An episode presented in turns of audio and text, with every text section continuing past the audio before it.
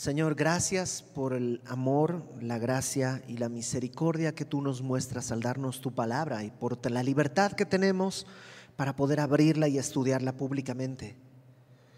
Queremos rogarte que en este tiempo, en un tema tan difícil en muchos aspectos, tú nos hables y nos des fe para obedecer lo que tú nos digas y que sea esto así para tu gloria. En el nombre de Jesús. Amén. Pablo en el capítulo 1 de la carta a los colosenses hablaba de la verdad acerca de Cristo. Podemos divagar acerca de quién es Jesús de muchas maneras o podemos ir al capítulo 1 y entender claramente quién es Jesús. Si tú recuerdas, nos dice que es el primogénito de toda la creación, Él es la imagen visible del Dios invisible, la plenitud de la deidad están en Él. Entonces, Cristo es eso, no hay por qué buscar otra explicación, eso es lo que Dios revela acerca de Cristo. Capítulo 2 hablábamos de la verdad acerca de la religión, los cultos y los rituales. Y cómo puede que haya algunos rituales que no sean en sí mismos perversos, pero que son inútiles en cuanto a la batalla contra nuestra carne. Capítulo 3 comenzó Pablo a hablar acerca de la verdad del creyente. ¿Cómo es el creyente? ¿Cómo debe verse? No cómo tiene que verse, sino cómo se ve. Es decir, no es que el creyente tiene que actuar así, sino que si alguien ha sido creyente en verdad, esta es su manera de vivir. ¿Por qué? Dice en el capítulo 1, 3, capítulo 3, versículo 1, si habéis resucitado con Cristo, Buscad las cosas de arriba donde está Cristo, no las de la tierra. Eso es algo natural. Si has resucitado con Cristo, tu mirada estará allá. Esto es lo que un amigo mío, el pastor Alex, utiliza mucho esta palabra y pocas veces yo la uso, pero esta es una buena oportunidad de usar. ¿Sabes qué ha cambiado en el creyente? Su cosmovisión. ¿Qué quiere decir cosmovisión? Es el ángulo en el que ves todas las cosas. Es decir, todos vemos las cosas de cierta manera. Por ejemplo, en la cosmovisión mexicana no hay fiesta sin comida, ¿no? O sea, si, no hay comida y abundante, no es una fiesta realmente. Eh, puede ser una reunión, pero fiesta, fiesta, tiene que haber comida, ¿no? A montón. Esa es la cosmovisión. Cada quien, cada cultura tiene una cosmovisión, pero hay algo que es común para el cristiano del siglo XXI y del siglo II y del siglo XV y es que el cristiano, aquel que ha nacido de nuevo, busca ahora las cosas de arriba, donde está sentado Cristo, no las de la tierra.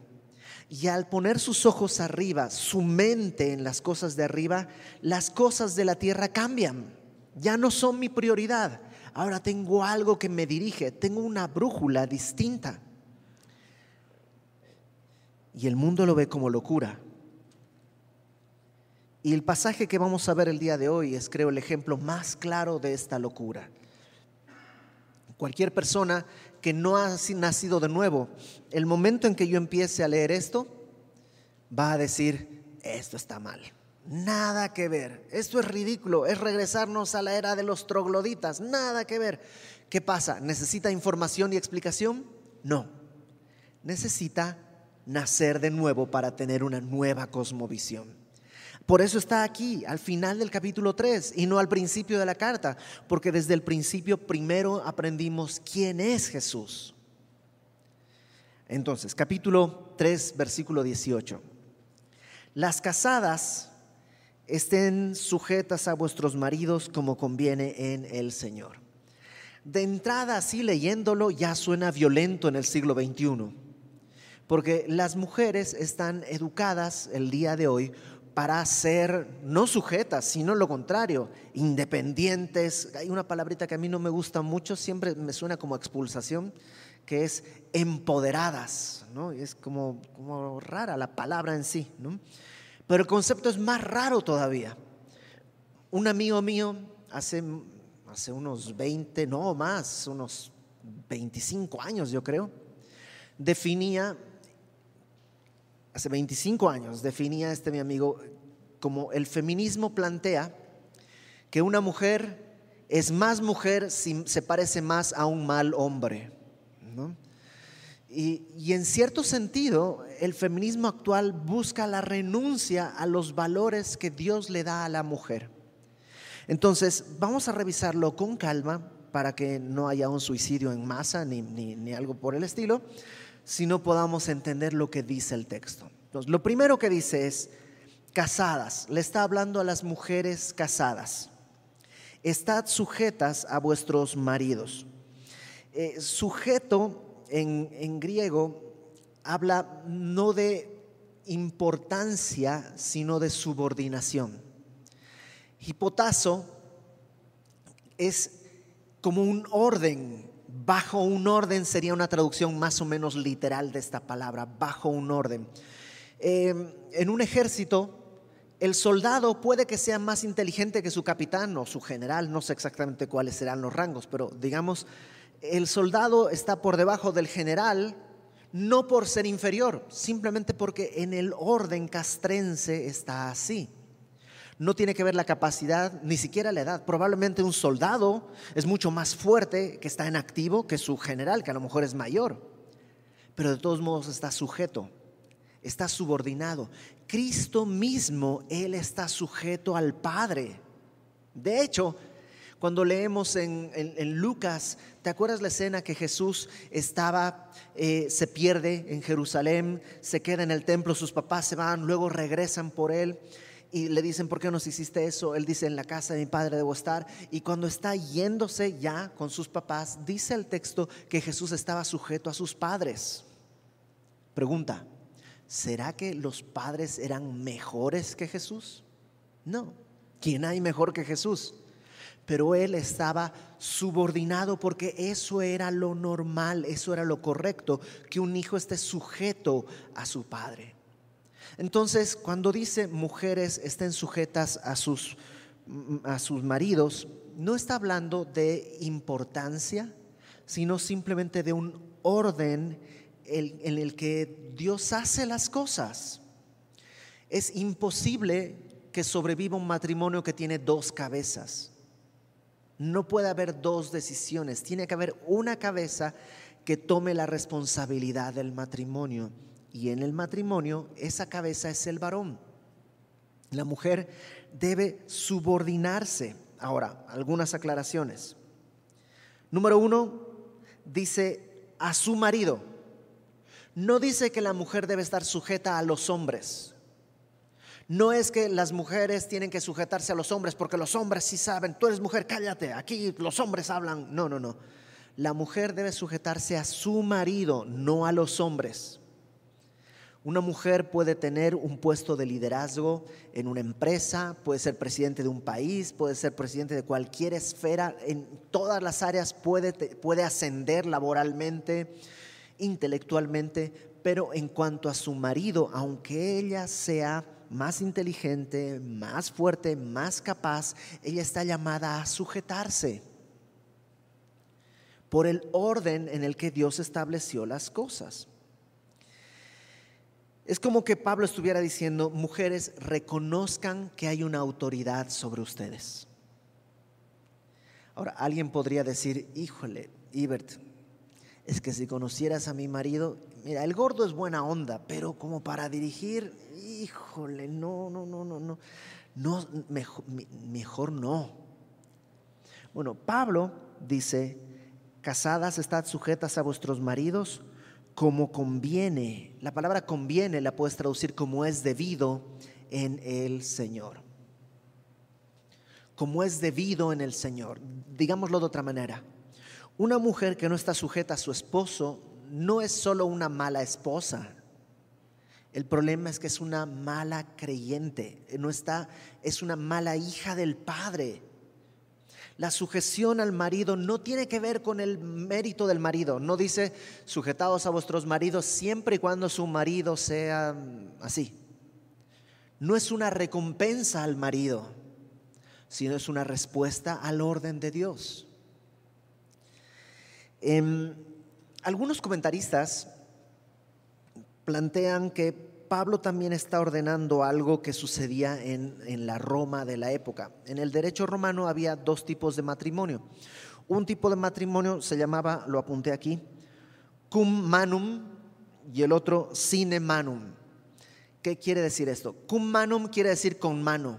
Entonces, de ahí viene lo de ir a pedir su mano.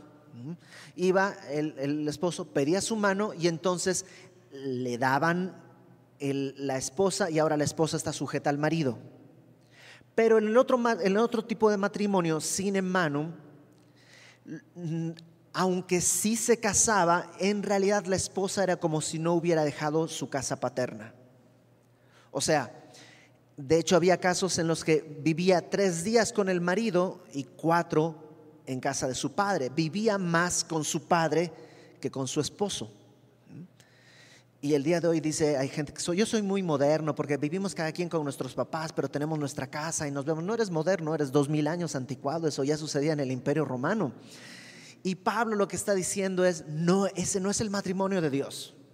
El matrimonio de Dios implica renunciar a tus padres, no a la honra, pero sí a la autoridad y mujeres sujetarse a la nueva autoridad que hay sobre ustedes, que es su esposo.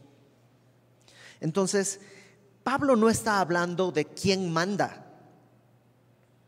No es un asunto de quién manda en casa.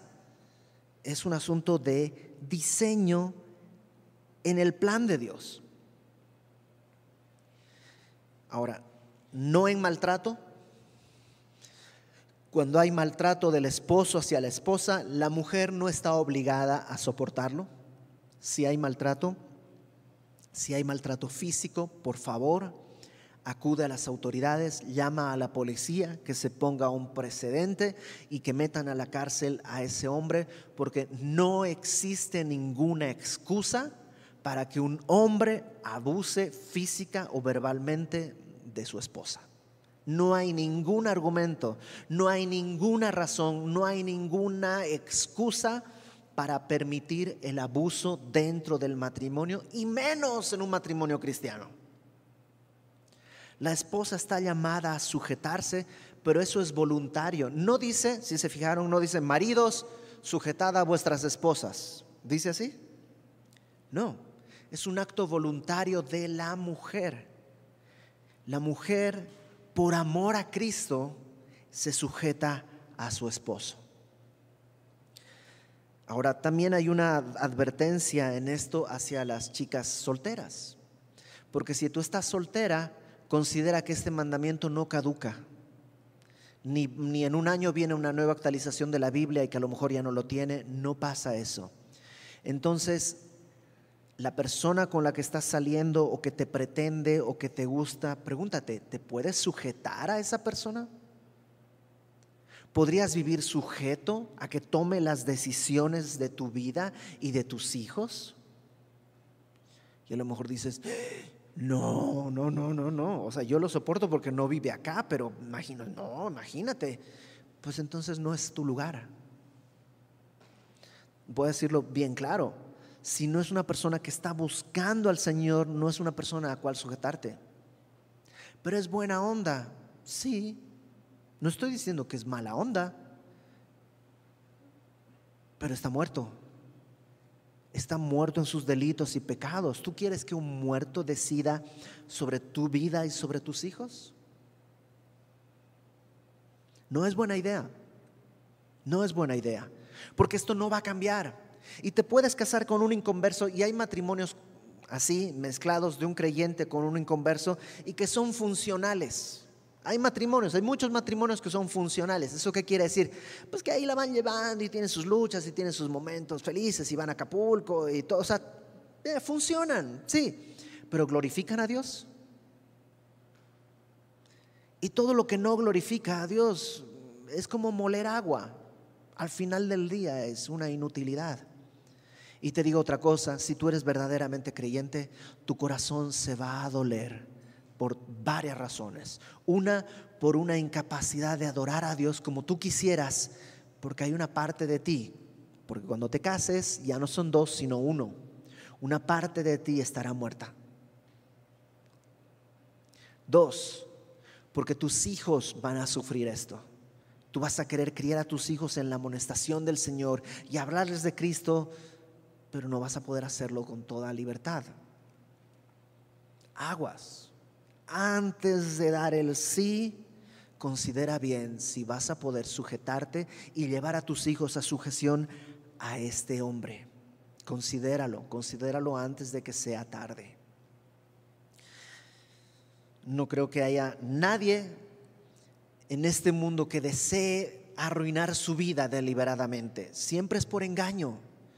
Y si tú estás en ese camino, ha habido un engaño. Abre los ojos, abre los ojos. Casadas, estad sujetas a vuestros maridos como es debido, como conviene en el Señor. Las excepciones, el maltrato o el pecado. Si tu esposo te pide algo pecaminoso, no estás llamada a sujetarte. Pero si no es pecaminoso, solo es torpe, pues sí es torpe. ¿Qué esperas? Es, es torpe, así es. Pero no es pecado. Confía en Dios. Tu confianza tiene que estar en Cristo. Maridos, verso 19.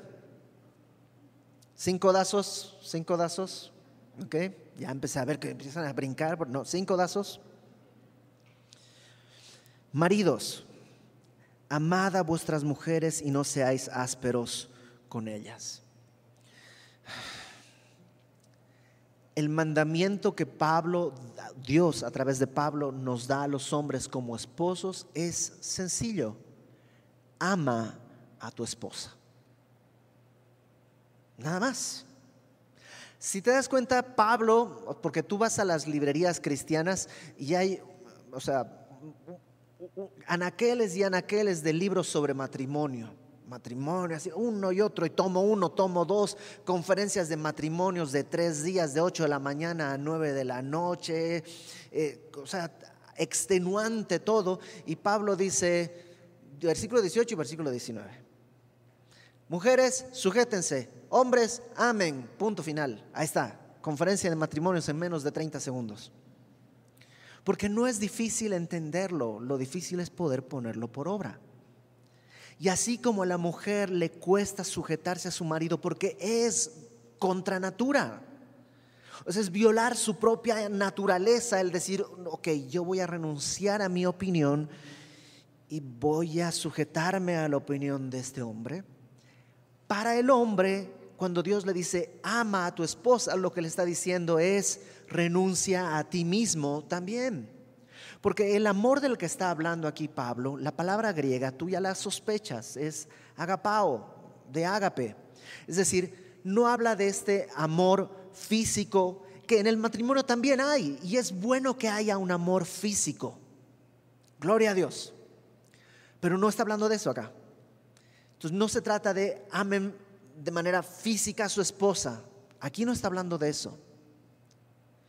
Tampoco está hablando de este amor filial, este amor de somos hermanos en Cristo, somos mejores amigos, nos contamos todo.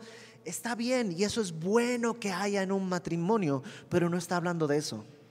Pablo cuando está hablando aquí de amen a sus esposas, está hablando de un amor que es de entrega un amor que se entrega a través de una decisión, no a través de un sentimiento. Esto cada uno de nosotros debe decidir amar a su esposa cada día. No tiene un mérito, es decir, no es como que por, a ver si ella hace esto, yo la... No, esto es como el amor que Cristo nos dio. ¿Había mérito para que nos ame? No. Nos amó cuando éramos enemigos. Ese es el amor que ahora dice Pablo, hombres, maridos, amen a su esposa. No porque lo merezca, no porque es fácil, ni siquiera porque te conviene, sino porque es lo que Dios quiere, es la manera en la que Dios te amó. Pregunto ahora a los hombres solteros, a la mujer que te está haciendo ojitos pispiretos, la de la mochila azul, la de ojitos dormilones. ¿Podrías entregarte por ella?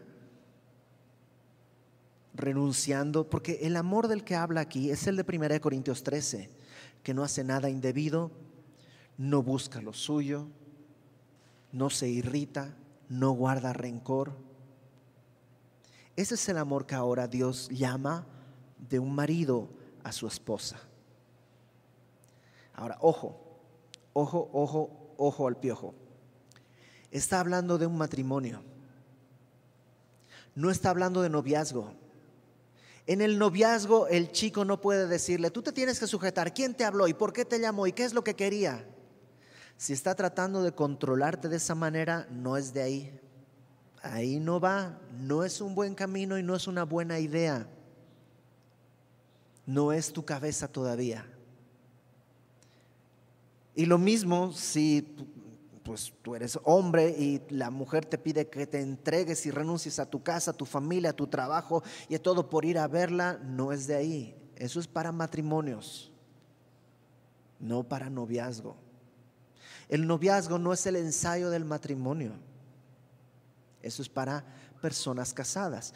Y personas casadas, porque te has dado cuenta cómo eh, pues nuestro mundo está volteado y en el, noviazgo, en el mundo funciona esto, y el hombre encela y la mujer se sujeta, y el hombre se entrega y serenata y todo, y la mujer, ay, qué bonito. Viene el matrimonio y se voltea todo. Cuando debería ser en el noviazgo, pues no hay esto, y en el matrimonio abunda, está volteado. Es que la cosmovisión no es la que tenemos, no es la que deberíamos tener a través de Cristo.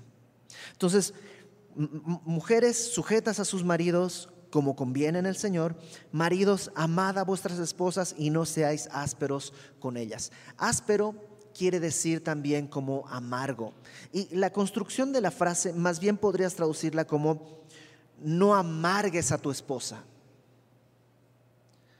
A lo mejor tú estás viviendo y dices, sabes que mi esposa sí, ver si tú supieras cómo la puedo amar, es que es una amargada, es una amargada. Ok, tú la estás amargando. Tú la estás amargando. ¿Cómo? Por no amarla. Ámala.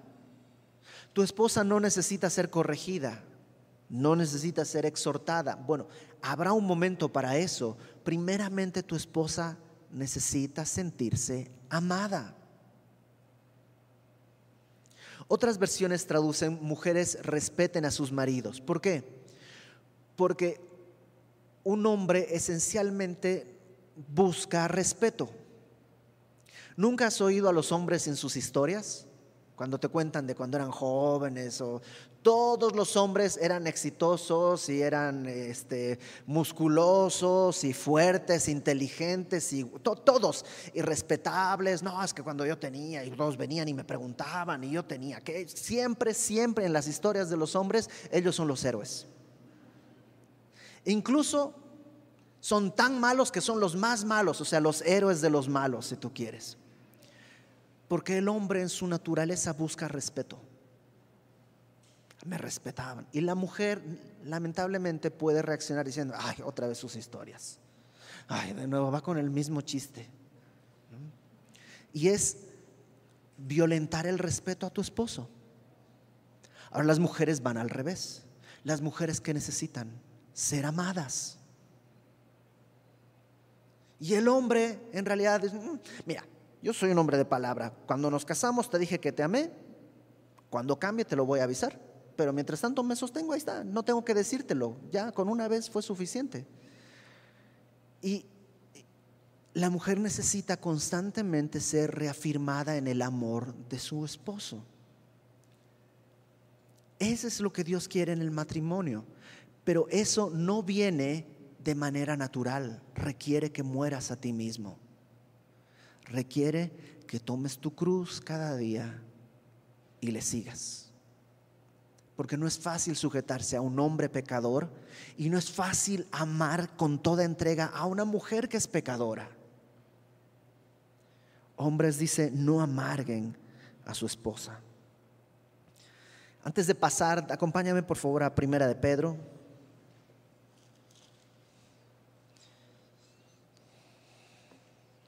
Y yo sé que esto lo estuvieron viendo el martes en la reunión de oración de mujeres, así que eh, vamos a emparejarlo, mujeres y hombres, vamos a leer qué es lo que dice Primera de Pedro capítulo 3. Versículo 1 dice, Asimismo vosotras mujeres estad sujetas a vuestros maridos para que también los que no creen la palabra sean ganados sin palabra por la conducta de sus esposas. A lo mejor tú dices, es que yo cuando me casé, yo no era cristiana, él tampoco, pero ahora yo conozco al Señor y él no, ¿qué hago? ¿Me sujeto? Sí, dice Pablo, sujétate y si no es creyente, puede ser ganado por la conducta sin palabra, no, no, no por sermones, por tu conducta, dice ahí, considerando vuestra conducta casta y respetuosa. Gana a tu esposo a través de una vida piadosa. Y una vida piadosa comienza sujetándote a tu esposo, respetando a tu esposo. Versículo 7, bríncate al versículo 7. Vosotros maridos igualmente, y esto quiere decir que está parejo. O sea, lo que le pide a las mujeres es lo parejo a los hombres, es igualmente. Vivid con ellas sabiamente. Otras versiones traducen esto, conoce a tu esposa. ¿Conoces a tu esposa? ¿Sabes quién es? ¿Que le gusta? ¿Que no le gusta? O a lo mejor ni te has enterado, siempre estás enfocado en ti mismo. Como Homero de los Simpsons, regalándole una bola de boliche a Marge. A lo mejor estás enfocado en ti mismo y no estás conociendo a tu esposa y te estás perdiendo una gran bendición. Dice, conociendo, viviendo con ella sabiamente, dando honor a la mujer como a vaso más frágil una de tus tareas es dar honor a tu esposa. ¿Le das honor o la denigras? Ay, no puedes hacer nada, todo lo tengo que hacer yo.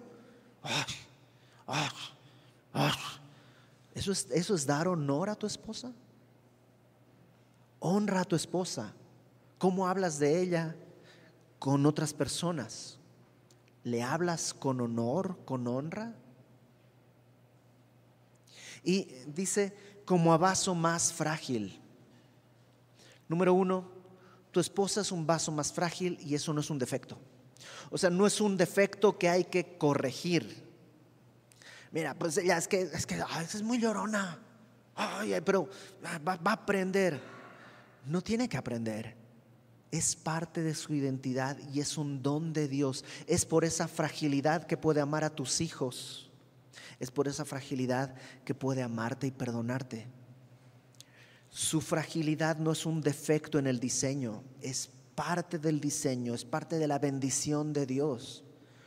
Uno de los grandes problemas del siglo actual, de esta vida posmoderna, es que la identidad de la mujer se la ha trastocado tratando de hacerla pues más masculina que abandone esa fragilidad.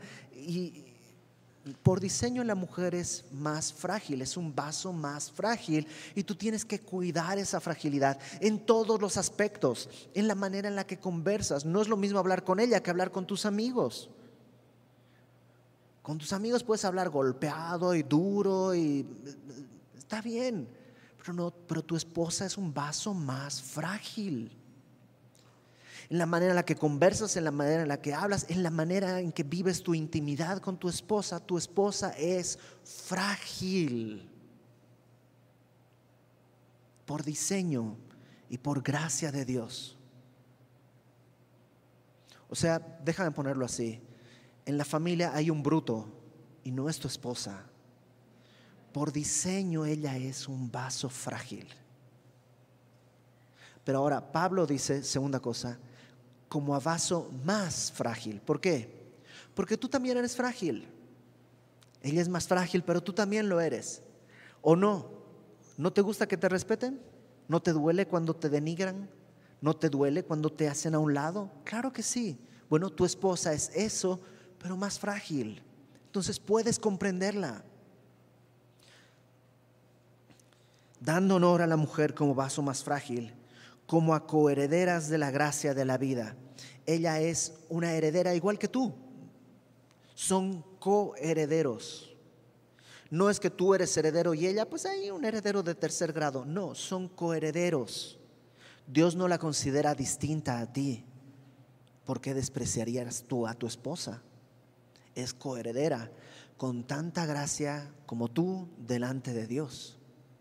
Como a coherederas de la gracia de la vida para que vuestras oraciones no tengan estorbo. Qué interesante, ¿no? que a Dios le interesa tanto cómo tratas a tu esposa que te dice, si tú no la tratas bien, no escucho tus oraciones. Habrá estorbo en tus oraciones. ¿Cómo estás cuidando a tu esposa? Entonces, esposas, como dice María del Sol, sujetas y sin sujetas a su marido. Maridos, amen a su esposa. No la amarguen. Ahora, le habla ahora a los dos, padres. Ah, perdón, hijos primero, verso 20. Hijos, obedeced a vuestros padres en todo, porque esto agrada al Señor. Si tú vives bajo la tutela de tus padres todavía, esto te aplica. Obedece en todo. Y la palabra obedecer es escuchar atentamente. Obedece a tus papás. Pero es que ellos no entienden la vida. Han vivido más que tú. Créeme, entienden mejor. Pero es que ellos no entienden esta vida. No, nadie entiende esta vida. Está mal hecha. Entienden mejor la vida que hay que vivir. Obedece a tus padres. Confía en Dios obedece. ¿Cuáles son los límites de la obediencia? Los mismos que ya vimos. Si hay maltrato, no estás sujeto a tus papás cuando hay maltrato. O si te incitan al pecado, no estás llamado a sujetarte si es que te están incitando a pecar. Escucha con atención a tus papás. Oye, confía en Dios. Porque además dice, esto agrada al Señor. Si tú quieres agradar a Dios, ya desde el principio tienes cómo hacerlo. Obedece a tus papás. Obedece a tus papás. Ahora, cuando salgas del hogar de tus papás, todavía le vas a deber honra, pero tal vez ya no obediencia, porque ya estás bajo otro hogar, pero la honra todavía la vas a seguir manteniendo. Entonces, mientras vives bajo tus padres, Créeme, es una ventanita chiquitita. Todos los que estamos adultos acá, yo recuerdo tanto el día que llegué, un día estaba acá en México, fui a visitar a mi familia en Bolivia y hablando con mi mamá le decía, oye mami, nunca más va a ser igual mi vida, o sea, nunca voy a llegar ya a la casa y tú pagas mi renta y tú pagas la comida y tú... Me dice, no, ya no, ese tiempo se acabó. Yo, pero es que fue muy rápido. O sea, dejé de ser hijo en ese sentido, bajo, bajo la autoridad de mis padres, muy rápido. La ventana en la que puedes agradar a Dios en la obediencia a tus padres es bien chiquitita.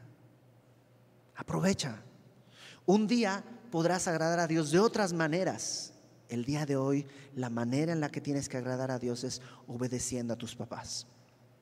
Ahora sí, padres. Verso 21. Padres, no exasperéis a vuestros hijos. La palabra exasperar habla de irritar. No lastimes a tus hijos. Otras versiones traducen no provoques a ira a tus hijos.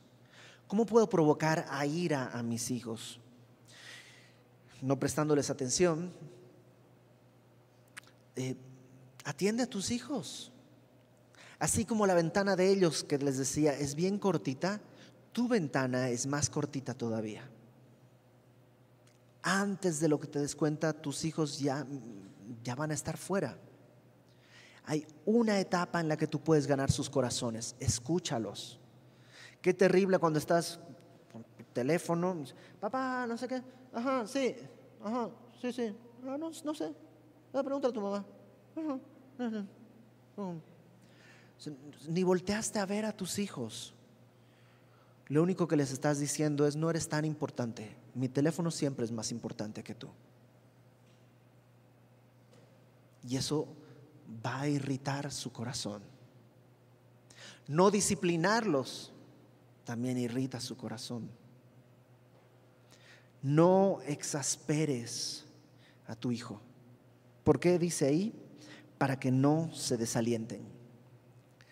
Eh, la palabra desalentar en griego es atimia y, y hay una enfermedad, incluso un síndrome que está muy pegadito a la esquizofrenia, que se llama precisamente la atimia y tiene que ver con las personas que en, algún momento hay una desconexión y están en depresión, no tienen un motivo para vivir, están en inactividad. ¿Y, y no te suena a muchos adolescentes? ¿No será que durante los 12 años, por decir algo, han vivido rechazados por sus padres, se ha exasperado su corazón y ahora están pues desanimados. ¿Para qué vivir? Si la persona que está a mi lado y que debería ser la primera fuente de amor a mi vida, solo se preocupa que esté comido, ya. Por gracia de Dios, tus hijos pueden conocer del Señor y el que está en Cristo es una nueva criatura y las cosas viejas son hechas nuevas. O sea, todo eso puede suceder. Pero ¿por qué provocarle dolor? Considera a tus hijos, considera los importantes, considera que es un privilegio que ellos consideren importante tu tiempo, que te pregunten cosas, te consulten. Habrá un momento en que ya no te van a consultar nada y tú vas a desear que te hubieran preguntado las cosas. Esta es la familia de Cristo.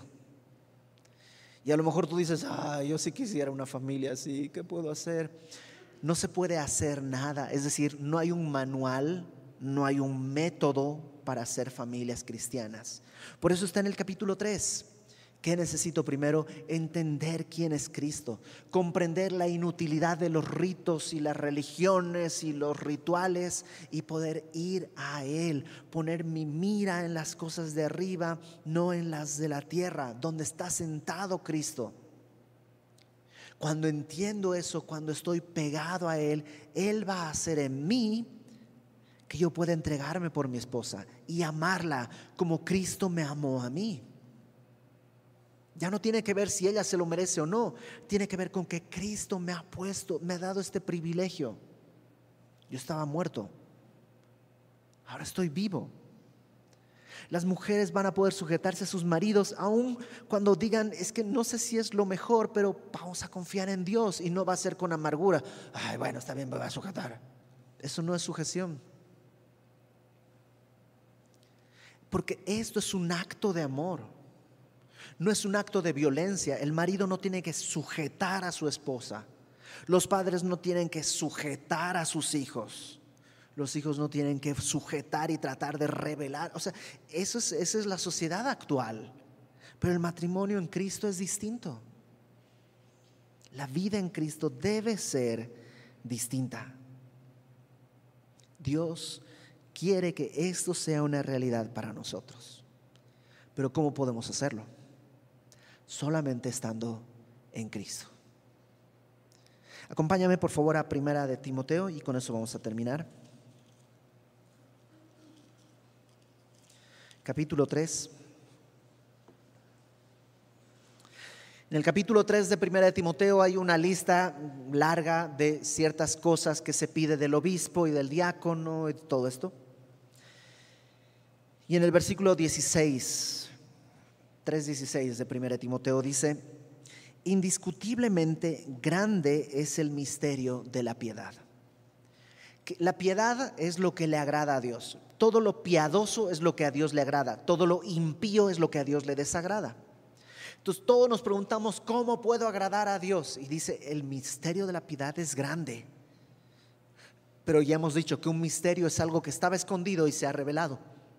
¿Cuál es el misterio de la piedad? ¿Cómo puedo agradar a Dios? ¿Qué tengo que hacer? ¿Tengo que ir a matar un dragón? ¿Tengo que atravesar el destino? ¿Qué tengo que hacer para agradar a Dios?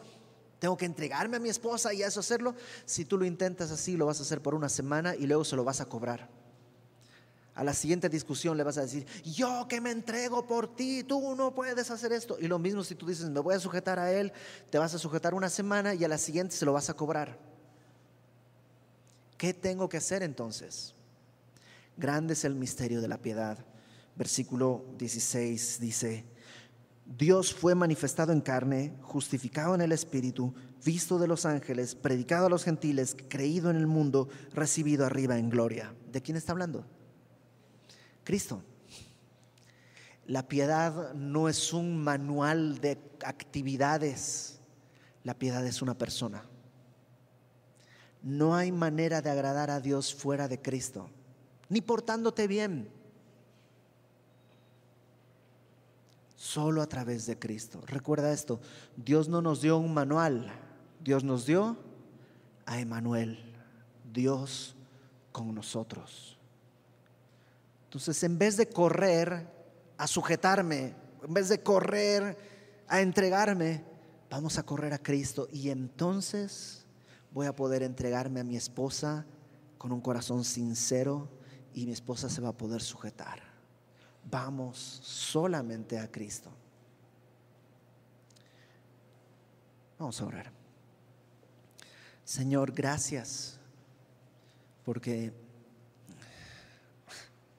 entendemos que nosotros no podemos vivir esto, pero tú nos has dado tu espíritu para que podamos llevarlo a cabo. Yo quiero, Señor, orar por cada uno de los hombres que están aquí. Que podamos, Señor, aquellos hombres casados, amar a nuestras esposas como tú lo determinas, Señor, con entrega, sin esperar nada a cambio, con santidad. Que no las, que no las amarguemos, Señor. También te ruego, Señor, por las mujeres, aquellas mujeres casadas, que puedan sujetarse a sus esposos, por ti, y que tú les muestres que les guardas en tu voluntad. Crea, Señor, matrimonios en los que el hombre se entrega y la mujer se sujeta y ambos glorifican tu nombre. También te ruego, Señor, por aquellos eh, solteros, que tú les des sabiduría y fe para obedecerte, para nunca poner sus ojos sobre alguien a quien la gloria tuya no le interesa, para que ninguna de mis hermanas vea a un hombre al cual no pueden sujetarse porque está en pecado, y que ninguno de mis hermanos sea seducido por una mujer por la cual entregarse sería la muerte. Todo lo contrario, Señor, enamóralos de ti y concede en tu tiempo los matrimonios que tú quieras con la persona que tú establezcas. Ayúdanos como padres a no exasperar a nuestros hijos, sino a criarles en amonestación tuya. Ayuda a aquellos que viven en el hogar de sus padres a sujetarse en todo. Y juntos, Señor, como familia, ayúdanos a ser una luz, a vivir como luminares en esta generación tan oscura y tan terrible Ayúdanos a levantarnos como una bandera que sostiene tu nombre y tu gloria para que otros puedan venir al conocimiento de tu gracia. En el nombre de Jesús. Amén.